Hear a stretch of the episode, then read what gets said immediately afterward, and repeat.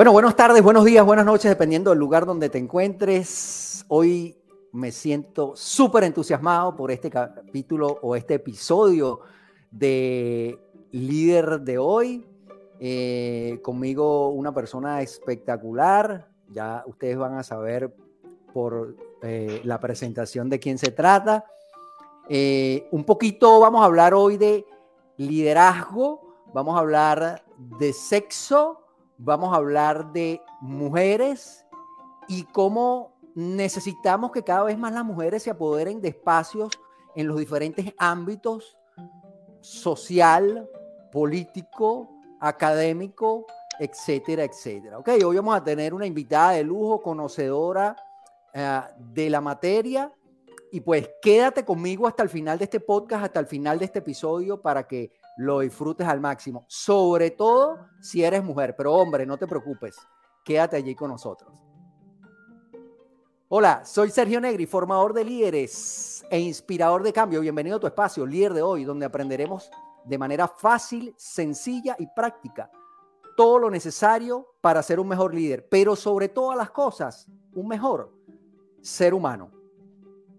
Bueno, como dije en la introducción, sexo, mujeres y liderazgo. Eso es lo que vamos a estar tocando el día de hoy. Y tengo una invitada cuyo nombre es Irene Negri, por allí lo pueden sacar, psicóloga, sexóloga venezolana, con una perspectiva feminista, se define ella, y ejerce como psicoterapeuta para mujeres, parejas y personas que pertenezcan a la comunidad LGBTQ eh, plus, ¿ok? Eh, también realiza talleres de psicoeducación en colegios e institutos para niñas y adolescentes, ¿ok? Muy importante esto. Así que, pues quiero darte eh, la bienvenida, Irene Negri, mi sobrina, por, por las que no lo identifican por su nombre. Eh, así que bienvenida y gracias por compartir este espacio con nosotros y te dejo para que por favor seas tú misma quien te presentes. Qué va, gracias Sergio por esta oportunidad. A mí me pareció lindísimo cuando me invitaste a formar parte de este espacio. Creo que es súper valioso, como tú decías, ¿no? Que de alguna manera estemos representando acá y estemos de alguna manera hablando sobre este tema que me parece tan importante y tan fundamental en, en el mundo en el que vivimos actualmente, ¿no? Como lo es el liderazgo de las mujeres. Sí, creo que es fundamental. Excelente. Mira, me llamó mucho la atención cuando me pasaste tu dossier, eh, la palabra eh, psicología y, y tú como tú te defines, eh, que utilizaste la palabra feminista. para las personas que nos están escuchando y nos ven a través de YouTube el día de hoy, háblame un poco de qué es para ti, qué es para Irene Negri ser una persona feminista. Yo también creo que me considero una persona feminista, pero quiero que con tu definición yo después poder sacar la conclusión y saber si, si Sergio Negri realmente también se puede considerar dentro de esas personas que son feministas. Vale, a ver, la manera en que yo lo entiendo, sí, es que estamos hablando de un nuevo sistema, ¿sí? Un nuevo sistema que tiene que ver con lo social, con lo económico, con lo político, vamos a decir, una manera nueva de construir la sociedad en la que vivimos, ¿sí? Entonces, cuando yo me defino feminista, lo que estoy diciendo es que soy una persona a la cual le importan y eh, intenta cada día desde diferentes lugares que me posiciono en, el día a día, ¿no? Como psicóloga, como persona, como mujer, como pareja, etcétera, etcétera, intento que mis derechos, y así como mis derechos, los derechos de todas las personas, estén en equidad, ¿vale? ¿Esto qué significa? Yo no estoy hablando de igualdad y es una diferencia importante, ¿vale? A mí me parece que no todas las personas somos iguales. ¿Sí? Ni psicológicamente, ni emocionalmente, ni físicamente, evidentemente tampoco somos eh, iguales. Entonces creo que abogar por la igualdad es un poco como una falacia, ¿no? Eh, no podemos alcanzar esos niveles de igualdad porque no somos iguales y no partimos de los mismos lugares tampoco, ¿sí? En cuanto a oportunidades, inteligencia, capacidades, mm, lugares en el mundo en lo que venimos, ¿no? No es lo mismo ser una persona con papeles que sin papeles, no es lo mismo ser una persona blanca que una persona negra, somos diferentes, ¿vale? Entonces, ¿qué es lo que a mí me interesa? La equidad. La equidad significa que todas las personas tengamos la misma cantidad y la misma cualidad de derechos. ¿Sí? Esa es mi premisa. Yo quiero que todo el mundo, independientemente de cuál sea su raza, su género, su orientación sexual, su identificación de género, si sea rico, pobre, lo que sea, que todas esas personas podamos tener los mismos derechos. Dentro de esos derechos incluyes también oportunidades, o sea, que pueda tener eh, eh, eh, las mismas oportunidades académicas, las mismas oportunidades de trabajo. Exactamente. Exactamente, mi idea es eso. eso. Eso cuando yo hablo de igualdad, estoy hablando de oportunidades, derechos y, todo lo que de alguna manera nos haga que en este momento, en el actual en el que estamos, existan esas desigualdades tan grandes que, que vemos, ¿no? Y que de alguna manera, también siendo personas migrantes, podemos experimentar. Listo. Interesante esto. Mira, fíjate, Irene, eh, ah, me llamó mucho la atención cuando, cuando me pasaste también tu dossier el, el uso de la E como definición, como, como término, como lingüístico para, para definir esas personas que no tienen ni un sexo ni el otro, digámoslo así, ¿no? O, que no se identifican con ninguno de los dos sexos. Esto ha generado mucha polémica a, nivel mundial porque eh, algunos defensores pues, de, la lengua española, sobre todo, ah, eh, o el castellano, indican pues que no es un tema de sexo, sino que es un tema netamente lingüístico y que no, no hay ningún tipo de exclusión cuando hablamos, por ejemplo, niños o términos como adolescentes, por ejemplo, que tiene como presidente, no decir presidente o presidenta, sino, no conozco ahorita el nombre, la, la palabra, eh, eh, eso tiene un nombre, ¿no? Cuando termina en ente, un, calificativo en lenguaje español, pero por ejemplo, que no se dice presidenta, presidente, eh, o, presidento, como, sino presidente, ¿no? Y eso incluye a los dos sexos. ¿Qué, qué, qué opinión te merece a ti el uso? de eso, sacando un poco el tema de, estrictamente el lenguaje. ¿Tú sí crees que verdaderamente utilizar ese tipo de lenguaje genera un efecto social que permita la inclusión y esa equidad que acabamos de comentar? Vale, yo creo que, o sea, yo lo utilizo más bien como un acto político. ¿no? Para mí el, poder hablar en E, ¿no? Desde el ella, que sería ella, él, ella, ¿sí? Es un acto político que de alguna manera eh, me permite visibilizar a un colectivo que quizás durante mucho tiempo no se ha visibilizado, ¿no? Que son personas que realmente mm, no tiene que ver con el sexo, tiene que ver con el género. Hay como dos conceptos que son diferentes. El sexo es lo que biológicamente tenemos, como hemos nacido nuestro ADN, nuestros órganos sexuales, ¿sí? Como nuestros cromosomas, es esta realidad biológica de la cual, bueno, nadie puede escapar, ¿sí? Y luego hay otra la parte que es el género, que es lo que la sociedad ha dicho que yo soy basado en ese sexo. ¿Sí? Entonces hay dos géneros, o sea, como dos caminos y dos, dos, niveles distintos, ¿no? Entonces cuando yo hablo desde este E, ¿sí? Yo lo hago como un, un ejercicio reflexivo para que la gente primero se incomode, ¿sí? Y sea como, uy, ¿por qué estás poniendo esto aquí? ¿no? Esto no debería estar acá. Eso pues como primer, como primer ejercicio reflexivo me interesa. Y luego mm, yo quisiera decir que el, el, lenguaje, tío, el lenguaje mm, crea realidades, ¿sí? Y a mí me parece que decir que el lenguaje no avanza es una falacia, ¿no? El lenguaje avanza, el lenguaje evoluciona, ¿no? De hecho, hay un montón de lenguas muertas que ya no se utilizan porque no siguieron evolucionando o evolucionaron en otras cosas, ¿sí? Entonces, ¿por qué pensaríamos que este castellano que hablamos tiene que permanecer intacto por los siglos de los siglos? Amén, ¿no? Además, entendiendo que eh, nuestro lenguaje, sí, la manera nuevamente en que pensamos y construimos una realidad basándonos en esto, es efectivamente discriminatoria y exclusiva a algunos géneros y algunas cosas, ¿no? ¿A qué me refiero con esto? Pongamos un ejemplo, ¿no? Cuando yo entro a un salón de clases, y justamente esto fue lo que me hizo comenzar a utilizar la E, ¿vale? Si yo digo, bueno, levanten todos los niños la mano, ¿sí? A pesar de que queramos pensar que el niño, ¿sí? Es un término genérico que incluye a todas las personas, cuando yo digo eso en un aula de clases, los niños, niños o chicos que tienen y han nacido con un pene son los que van a levantar la mano. Las niñas no van a levantar la mano, ¿sí? Otra cosa interesante que me ha pasado también en los colegios, ¿no? Es que yo digo, bueno, cuando hablo de nosotras, por ejemplo, cuando utilizo el lenguaje desde lo femenino, ¿sí? Que digo, todas las personas que estamos acá, es que nosotras, por ejemplo, y hay niños, ellos inmediatamente dicen, yo no soy una niña, ¿sí? Entonces, ¿cómo podemos decir que ese término realmente incluye a todo el mundo si realmente hay una diferenciación por género allí? Es decir, está creando una realidad, está creando una separación. Entonces, a mí me parece que esta inclusión de la E, ¿no? Esta potencialidad de este tercer término que es neutro en el castellano, lo que simplemente abre es la posibilidad a mm, otras cosas, ¿sí? Yo no digo que esté bien, no digo que esté mal, digo que es interesante podérselo plantear. ¿Vale? Y nuevamente también pensar que el lenguaje evoluciona, gracias a que evoluciona, evolucionamos también como sociedad, como especie, etcétera, etcétera, ¿no? No lo sé, me parece interesante simplemente que nos los podamos plantear, ¿no?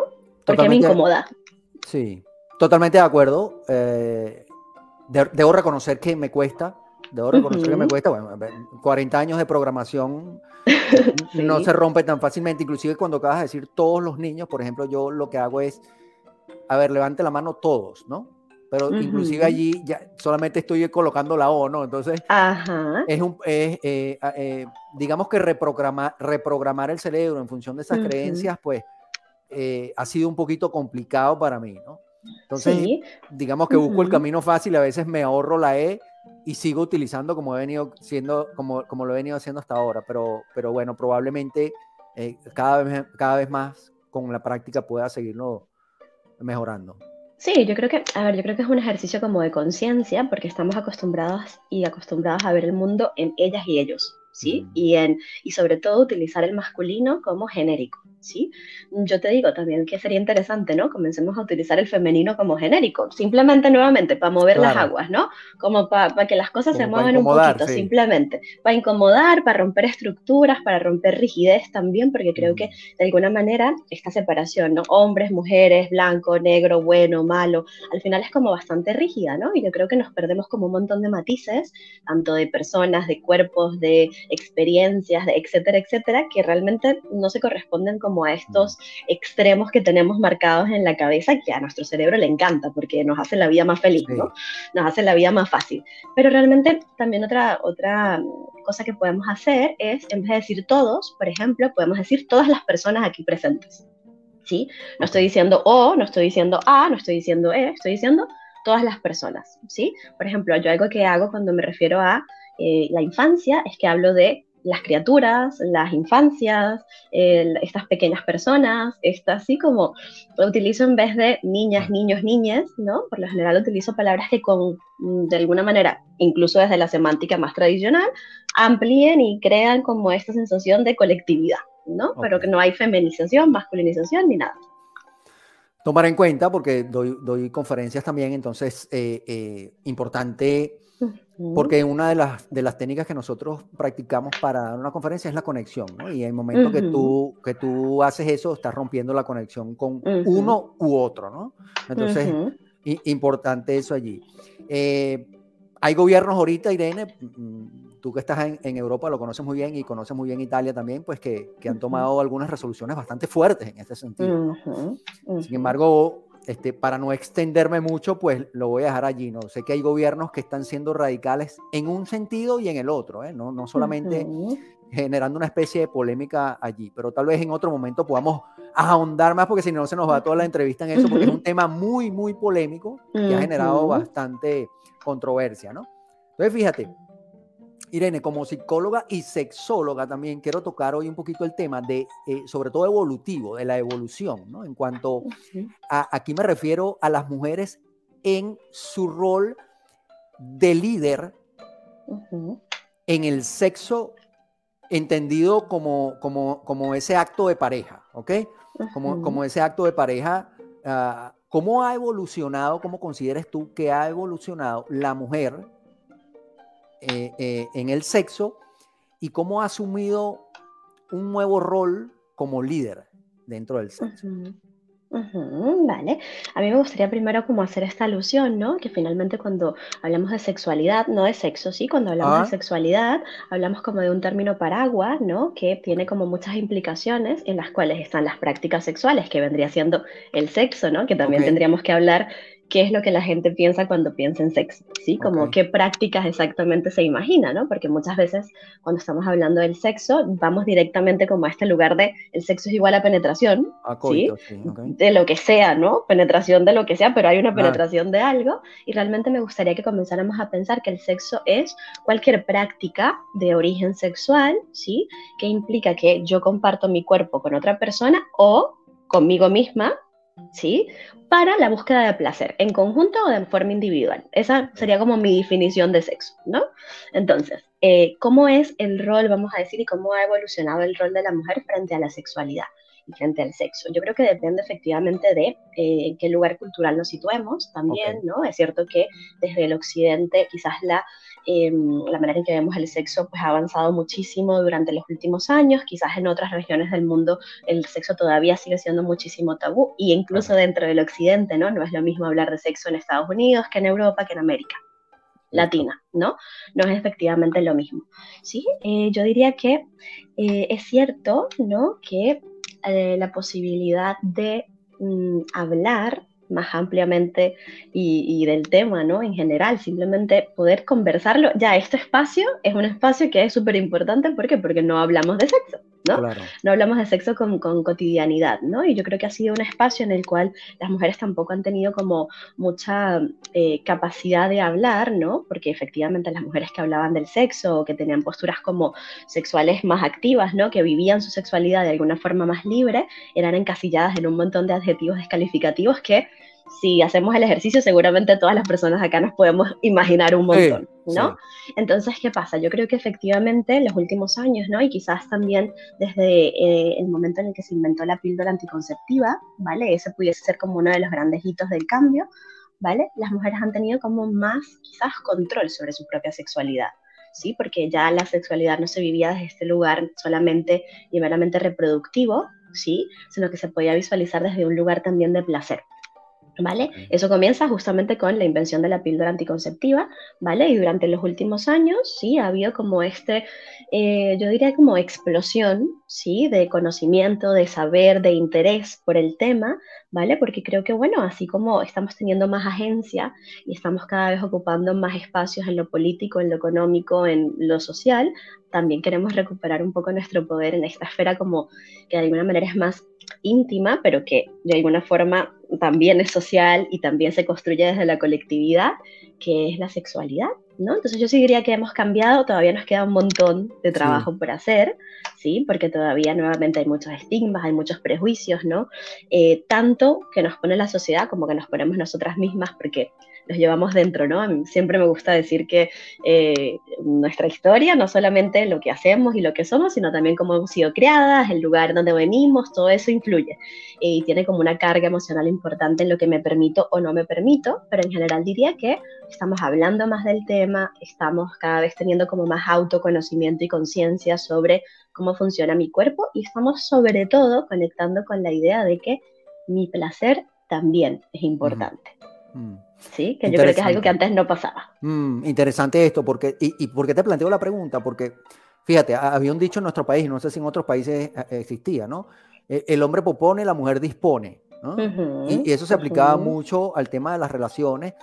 Y, y, nuestra cultura latinoamericana no es, un, no es un secreto para nadie que ha sido machista y bueno, proviene, proviene de, de la conquista española, no proviene de, proviene desde nuestro, inclusive más allá, pues eh, eh, nuestros indígenas también, la mujer era la que llevaba la cuestión y el hombre era el que salía a cazar, etcétera, etcétera. Entonces, un, montón de años de, de, creencias que se han ido formando, pero ¿crees tú, Irene, que, que es, más un tema eh, autoimpuesto por las mujeres o, es un más algo que tiene que, que, ver más con la circunstancia, el mundo que te rodea y, los factores externos? ¿Qué, crees? Si tuvieras que poner un porcentaje, yo sé que es complicado porque lo acabas de decir que, que viene de muchos lados, pero según tu experiencia y tratando pacientes en este sentido, ¿tú crees que es un tema más autoimpuesto o tiene que ver más con, con la sociedad ah, que nos rodea? Eh, sí, yo creo que eh, es interesante, ¿no? Porque justamente piensa que yo llevo ejerciendo como psicóloga y como sexóloga alrededor de siete años ya. ¿sí? Desde que me gradué he ejercido como psicóloga y luego como sexóloga después de hacer el máster. Y todas las pacientes ¿sí? que, que se han identificado como mujeres que he visto, yo diría que si hablamos de sexualidad, seguramente estamos hablando de un 70% de creencias erróneas, de tabús, de mitos, de desconocimiento, de mm, prejuicios y estigmas que hay sobre nosotras desde afuera y seguramente un 30% que tiene que ver realmente con cosas internas. ¿Vale?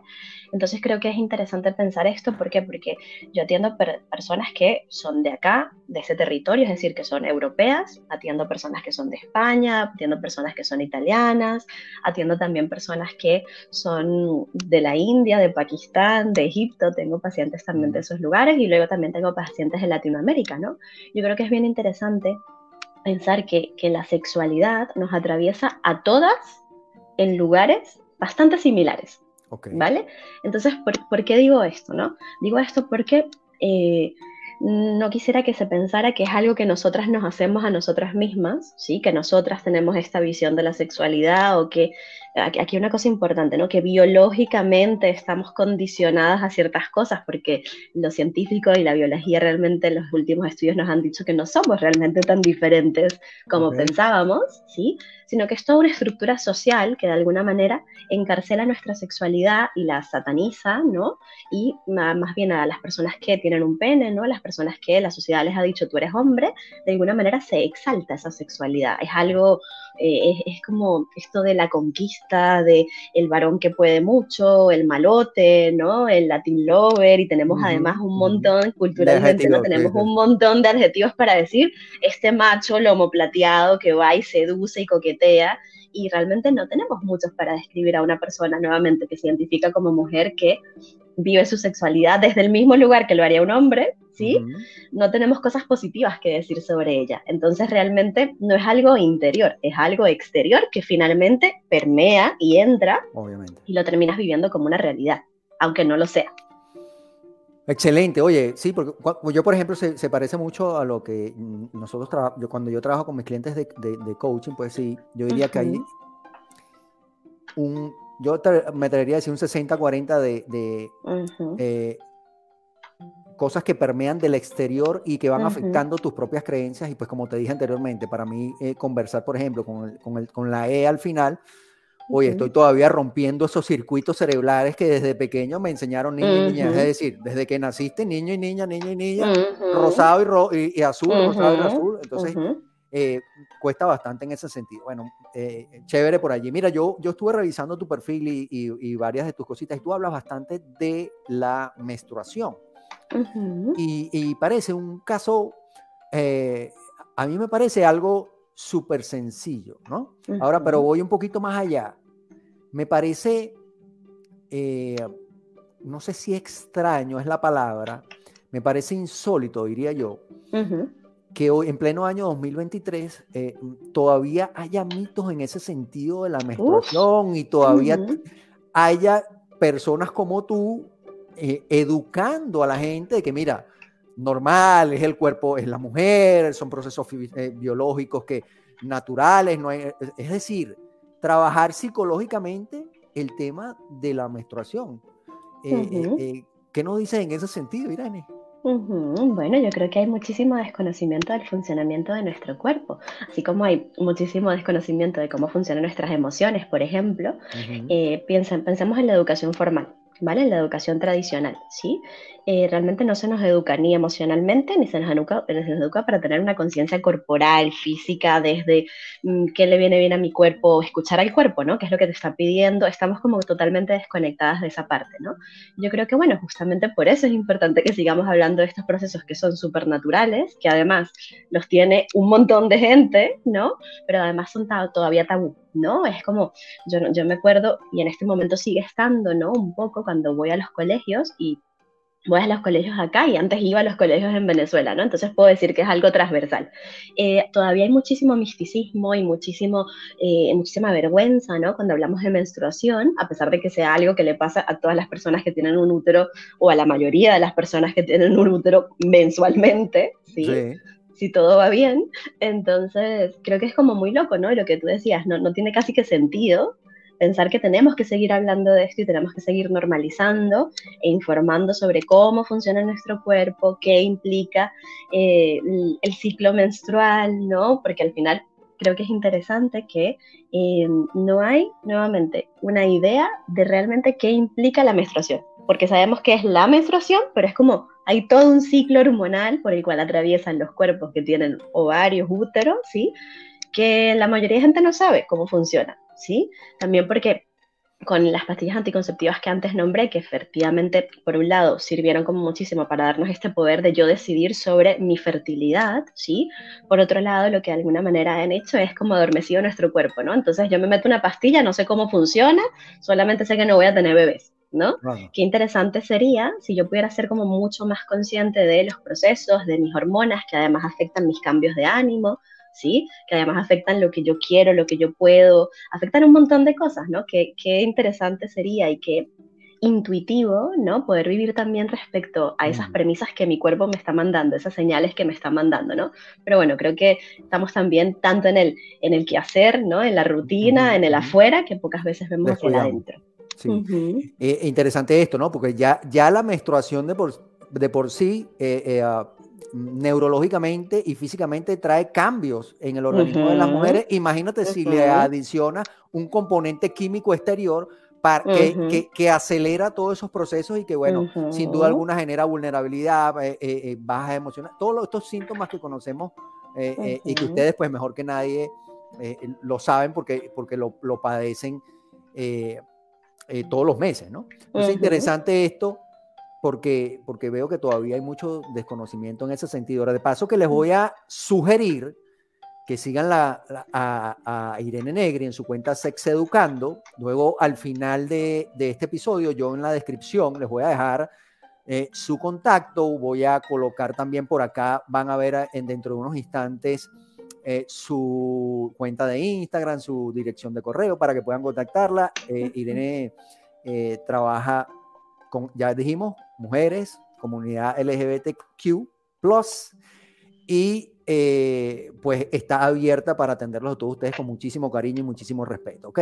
Así que vamos, al final voy a estar dejando todas las coordenadas y durante este episodio les voy a mencionar acá en los textos que salen por acá abajo sus coordenadas para que puedan ubicarlo. Fíjate, Irene, mi podcast se trata de crecimiento personal, liderazgo, y estamos mezclándolo un poco con el liderazgo femenino. Yo en estos días colocaba un post en, en mis redes sociales, identificando tres mujeres que tal vez eh, eh, tú las, las, las, conozcas, alguna de ellas. Una de ellas es Jacinta Arden, que es la gobernadora de Nueva Zelanda, muy, muy elogiada por la forma como salió librada, librado su país del COVID. Me parece que tiene un liderazgo increíble, me parece que tiene una sencillez extraordinaria. Después que la vi en estos procesos de COVID, tuve la, la curiosidad de leer un poco sobre ella. Hay otra mujer que se llama Ursula von der Leyen, que es la presidenta de la Comisión Europea, que, que, que asumió, creo que fue en el año 2020, 2021, si no, no, estoy equivocado. Y a mí me encanta esta mujer, la forma como habla, como, como toma su rol de líder dentro de una comunidad europea que, si contamos los escaños de, hombres y mujeres, pues nos podemos dar cuenta de la lucha que han hecho por la igualdad de género. Y, para tomar a alguien más cerca, tomé a, Kamala Harris acá en los Estados Unidos. Imagínate, mujer vicepresidenta de color, de origen asiático, y pues a mí particularmente también me ocupa que eh, me, me, me, gusta que ella ocupe un cargo de tanta importancia acá en los Estados Unidos y yo creo que en un futuro muy cercano nosotros vamos a tener una presidenta eh, mujer acá en los Estados Unidos y me encantaría porque creo que sensibilizaría mucho el, el, mundo, ¿no? Pero habiéndote dado este contexto, eh, a mí me gustaría saber si tú crees que hace falta desde el punto de vista personal, ¿no? No desde la sociedad como tal, eh, para que cada vez haya mujeres ocupando cargo de liderazgo importante. Es decir, no lo que le hace falta a la sociedad, sino la mujer como, como, como protagonista, ¿tú crees que le hace falta ocupar más espacios dentro de la sociedad actual? Sin duda alguna. Sí. Sin Yo diría que sin, duda alguna, ¿no? Sin duda alguna necesitamos ocupar más espacios, claro que sí. Ahora, ¿cómo, cómo desde, tu, desde tu visión como psicóloga, sexóloga, crees tú que la mujer hoy en día puede hacer para conquistar cada vez más esos espacios, empezando desde lo pequeño y luego yendo hacia lo macro. A ver, yo lo primero que creo que tenemos que hacer es creer que podemos. Oh. Sí, yo creo que eso suena, eh, suena como tan cliché que tan, tan sencillo, pero al final es como un mensaje muy potente, ¿no? Yo creo que efectivamente lo primero que tenemos que hacer es comenzar a creer que tenemos las capacidades, las habilidades y mm, todo aquello necesario para ocupar esos puestos de poder que tradicionalmente, bueno, han sido ocupados por hombres, ¿no? Hombres que quizás en algún punto tenían menos conocimientos, menos aptitudes y menos capacidades que nosotras, ¿sí? También yo creo que a ver, eh, hay como, hay como nuevamente dos niveles, ¿no? Hay un nivel en que nosotras tenemos que creernos los más y tenemos que luchar por ocupar esos espacios y hay otro, otra cosa, ¿no? Que es que desde estos lugares de poder, esas personas que los ocupan, nuevamente, que mayoritariamente son hombres, ¿sí? Darse cuenta como, oye, quizás yo estaba ocupando este tiempo, mm, mucho tiempo este espacio, ¿no? ¿Qué pasa si se lo damos a una persona que tenga una perspectiva también quizás diferente, que pueda aportar nuevas cosas, porque realmente, y a pesar de que yo quiera pensar que este mundo puede ser más equitativo, no estamos todavía allí.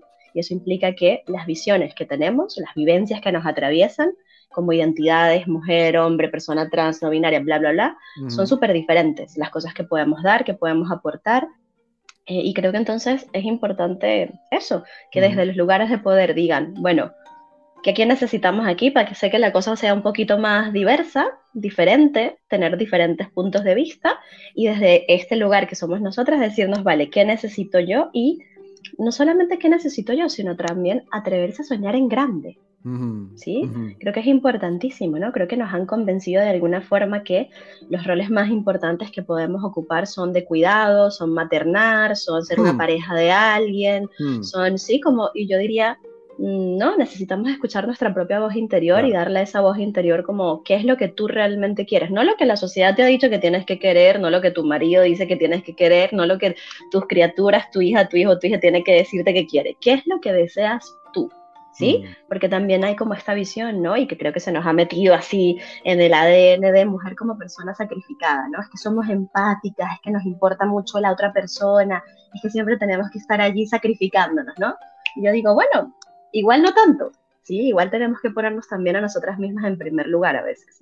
No desde un lugar egoísta, sino desde un lugar de amor propio, ¿sí? así es. Fíjate, yo, yo eh, por todo lo que estamos hablando, creo que estoy llegando a la conclusión también de que me puedo incluir con una visión feminista, como tú lo has mencionado. Yo, yo doy un taller en las escuelas públicas de Chicago a, los, a las madres de las escuelas públicas de Chicago que eh, eh, se llama, es así, se llama liderazgo femenino.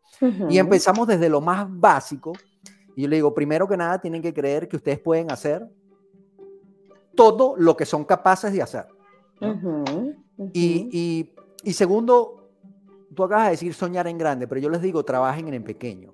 Y, y desde dónde empiezo, Irene, les digo, eh, ¿cuántas de ustedes acá levanten la mano, por favor, las que tienen cuenta bancaria? Las que manejan el presupuesto del hogar.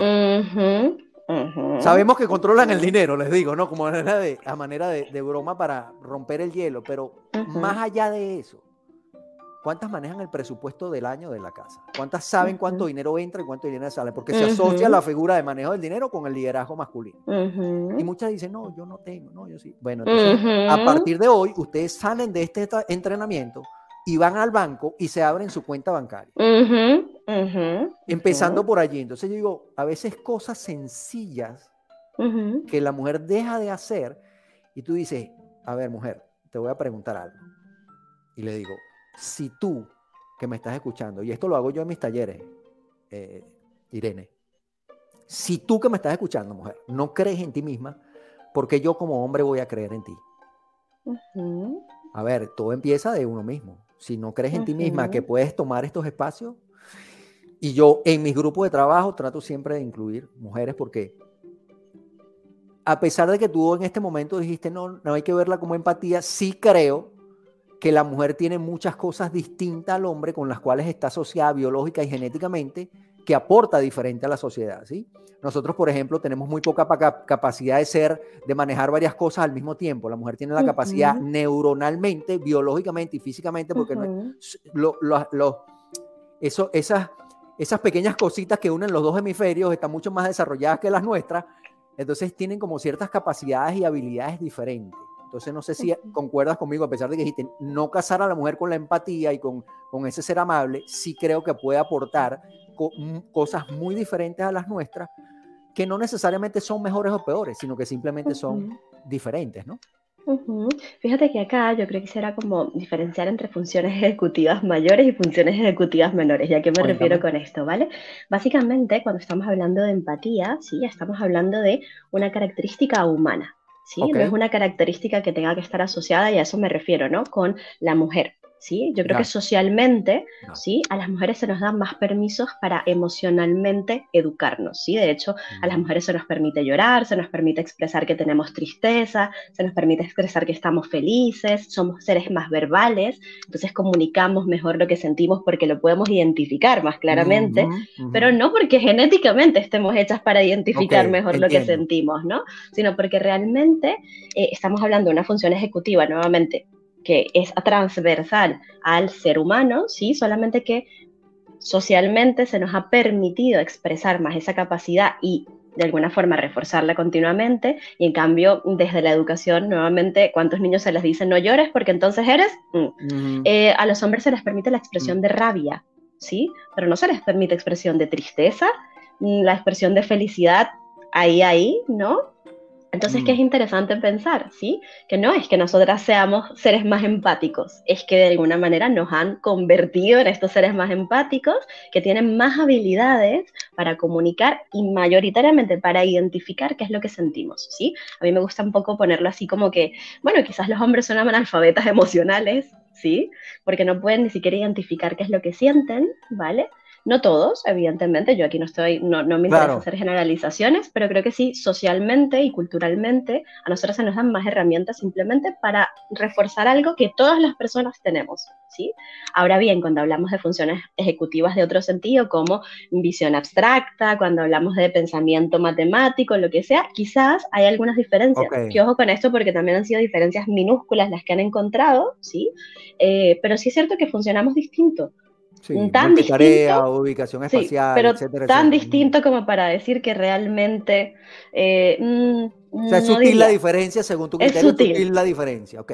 Sí, sí, es sutil la diferencia, es más sutil de lo que pensamos como biológicamente. Yo creo que hay una construcción social que finalmente nos hace ser lo que somos, mm, ¿no? Hay como mucha influencia de eso. Y yo creo que en el tema de lo que decías, tío, de, de, alguna manera estos pequeños y fáciles actos, acciones, comportamientos que podemos tomar, ¿sí? Eh, fíjate que allí hablamos, hablabas de un tema que me parece importantísimo, que es la independencia. ¿Sí? Eh, la independencia económica, ¿no? Que creo que es vital y creo que es una cosa fundamental para cualquier ser humano, ¿sí? Fíjate que allí hay, hay dos temas, ¿no? Por un lado, ¿no? Cómo se ha asociado esta figura hombre con el que provee, ¿no? Y de alguna manera eso también genera un montón de presión en muchísimos hombres que lo, que lo pasan muy mal, ¿no? Y por otro lado, como con esta posición en la cual sí, yo controlo, pero realmente no tengo un control real del dinero, porque si no sé si no gano mi propio dinero primero y luego no gano mi propio dinero y no sé cuánto gana mi marido y simplemente lo administro, pero no tengo una conciencia, no tengo mi propio dinero, no tengo mi propia carrera, no tengo mi propio espacio, mis propias amigas, ¿no? Sino que yo vivo dedicada, por ejemplo, a mi familia y es lo único que tengo. Ese modelo ya hemos visto en este siglo que no funciona. ¿Sí? Mm. No funciona, ¿por qué? Porque nuevamente eso hace que muchas mujeres sean potenciales víctimas de agresiones, y de violencia dentro de la pareja, porque el que yo controle tu dinero, ¿sí?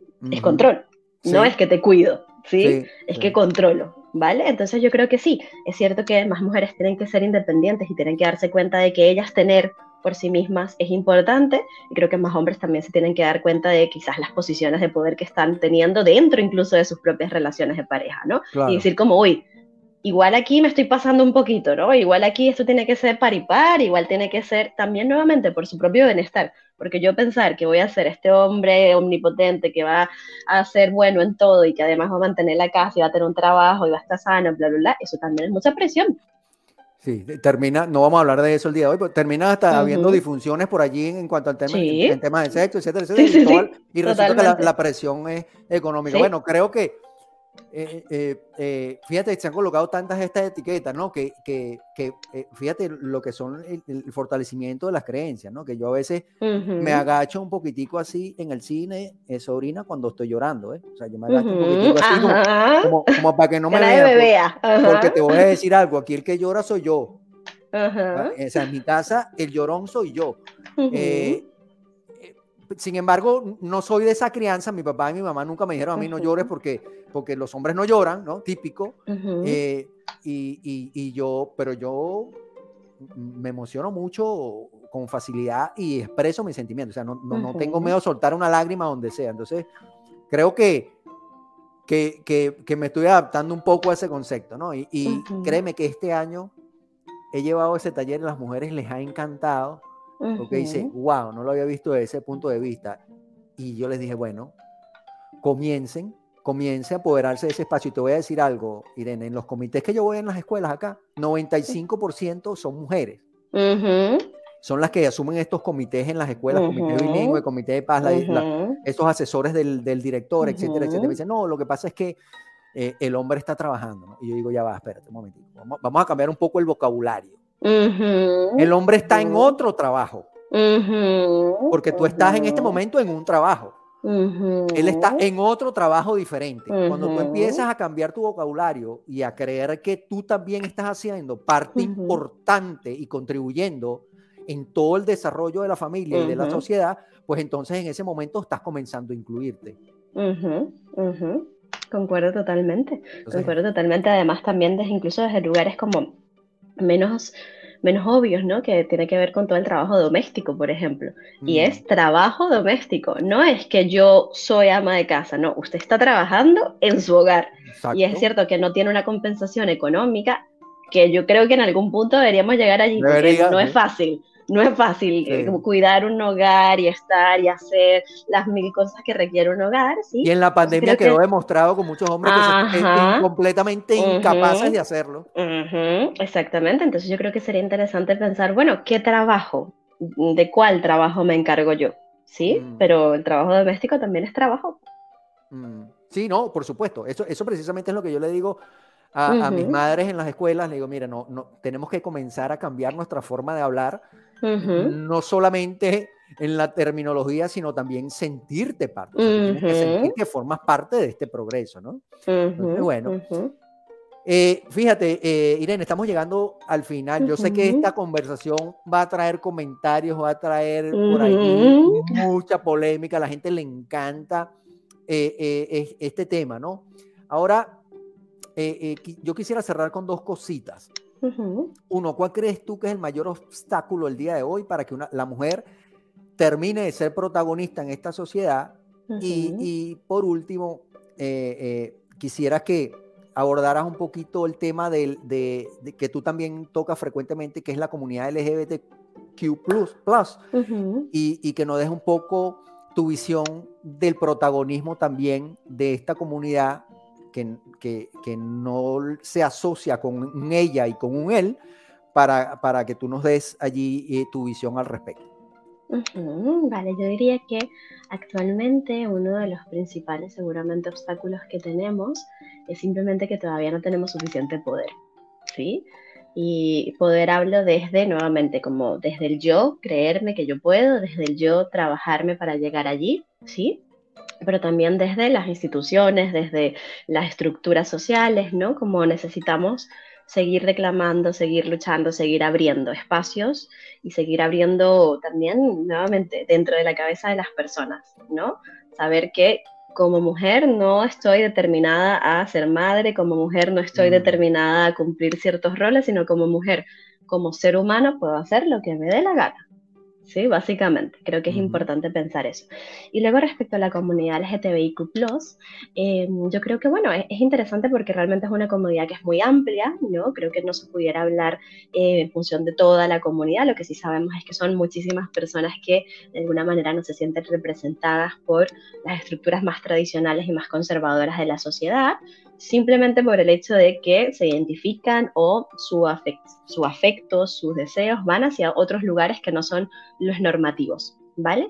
Eh, pero son un montón de personas, entonces creo que sería interesante pensar que así como que tenemos que abrir más espacios para mujeres, también deberíamos abrir más espacios para personas de la comunidad, pero también para personas negras, para personas que de alguna manera tengan otras creencias religiosas, así como son todas minorías, ¿sí? Que realmente no son tan minorías. No son tan minorías, cuando sumas todo terminan siendo mayoría. Exactamente, entonces, ¿por qué, ¿por qué debería haber menos representación?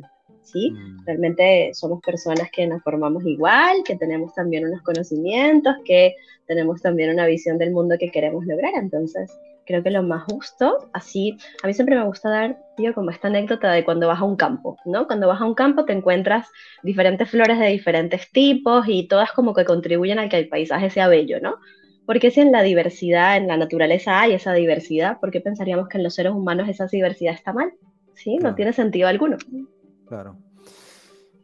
Wow, interesante, sí. Y, concuerdo con tu visión en el sentido de, no, lo, voy a llamar poder, lo voy a llamar autoridad. Creo que, la mujer tiene mucha autoridad, ah, pero, pero hace falta que ocupe, por ejemplo, puestos en los congresos, puestos ejecutivos en altas compañías, porque sí, puedes tener mucha actitud, puedes tener mucha voluntad, sin la autoridad suficiente es difícil y complicado cambiar ciertas cosas, ¿no? Así como, por ejemplo, eh, eh, esta comunidad LGBTQ+, que, que muy probablemente, pues, pues también creo que debería tener algunos puestos en el Congreso, en los, congresos, de los países, pues para que, para que esa comunidad se vea representada, así como hay variedad de, de, gente de color negra, etcétera, etcétera, ¿no? No solamente los derechos de algunas personas, y creo que hoy hemos definido muy bien todo eso, y ha quedado claro un concepto que más allá de la sexualidad, que ya aprendí, más allá de la sexualidad y, las,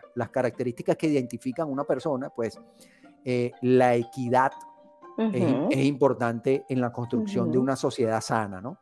Así que, Irene, quiero que des eh, tus palabras finales, eh, cómo te contacta la gente, qué podemos hacer para, para, ubicarte, qué tipos de servicios ofreces, porque yo creo que hoy la gente ha quedado, pues, fascinada o va a quedar fascinada con tu, con tu exposición y con tu claridad. Eh, se nota, me siento muy orgulloso de ti, sobrina, te lo digo en público. Gracias. De, de, de tu conocimiento porque se ve que, que dominas muy bien eh, eh, la materia que tratas. Así que te dejo unos minutitos para que tú seas tú misma la que despide el espacio.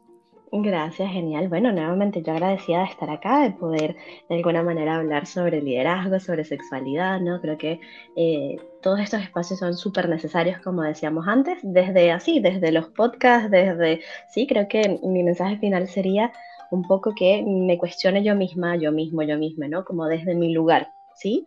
¿Qué estoy haciendo para que este mundo sea un mundo más justo? ¿Sí? Nuevamente, también que me cuestione, tengo criaturas, ¿no? Tengo adolescentes en casa, tengo descendencia, ¿qué es lo que yo quiero y cuál es el mundo que yo quiero para que estas personas vivan? ¿Sí? Yo estoy haciendo algo yo en este momento para asegurarme que mi hija, mi hijo, mi hija, sin, sin importar qué es, cómo es, qué, qué cosa cree, ¿sí? Estoy haciendo algo para que esta persona pueda realmente vivir en un mundo mejor al que yo he vivido ¿sí? Creo que ese sería como mi mensaje. Eh, luego, bueno, es cierto que soy psicóloga y parte de mi trabajo, gran parte de mi trabajo es ser psicoterapeuta, entonces Básicamente paso consulta psicológica y sexológica. Entonces, si me quieren contactar, si tienen alguna duda, a mí me encanta, eh, decía fascinación, yo creo que polémica también es quizás la palabra más adecuada, ¿no?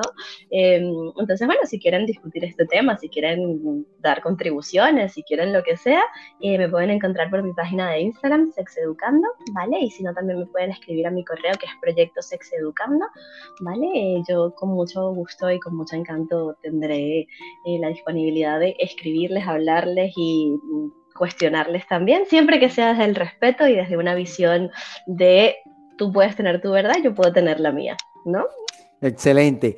Bueno, feliz hoy, yo eh, muy contento de haber estado contigo. Mira, te comento rápidamente allí, eh, eh, mi hijo está creciendo acá en Chicago, una, una de las comunidades más grandes de, de LGBTQ está aquí en, Chicago, Estados Unidos. Hay mucha, mucha, mucho progreso en ese sentido. Y déjame decirte, yo, yo como te digo, mi edad son 48 años y vengo criado desde, desde esa cultura que todos conocemos. Mi hijo verdaderamente, eh, cuando yo le hablo de estos temas, me dice, así como que, así como, es igual, papá, no, sé, o sea, hombre, mujer, trans, no, pasa nada. hay, déjame decirte que eso me da mucha esperanza mucha esperanza de que realmente estamos avanzando a pasos muy agigantados. Claro, estamos hablando de Chicago, una de la tercera ciudad más importante de los Estados Unidos, y estamos hablando de países del primer mundo, pero espero que esto se pueda ir replicando. Tengo esperanza y tengo fe de que esto se pueda ir replicando eh, en todas partes del mundo. Gracias una vez más por haber estado acá. Por, les voy a dejar los datos abajo de la fotito de, de Irene, de, de, de sus contactos para que puedan ubicarla. Y yo, líderes y lideresas, si, si se permite el término, y, cómo se sería con la E. Está complicado porque ya tiene, porque ya tiene líderes. líderes, todos líderes. Me despido de ustedes diciéndole, la suerte solamente acompaña a la mente preparada y las personas de éxito se mueven constantemente de la zona de aprendizaje a la zona de acción y viceversa. Gracias por escucharnos, nos vemos pronto, que estén muy bien. Bye bye.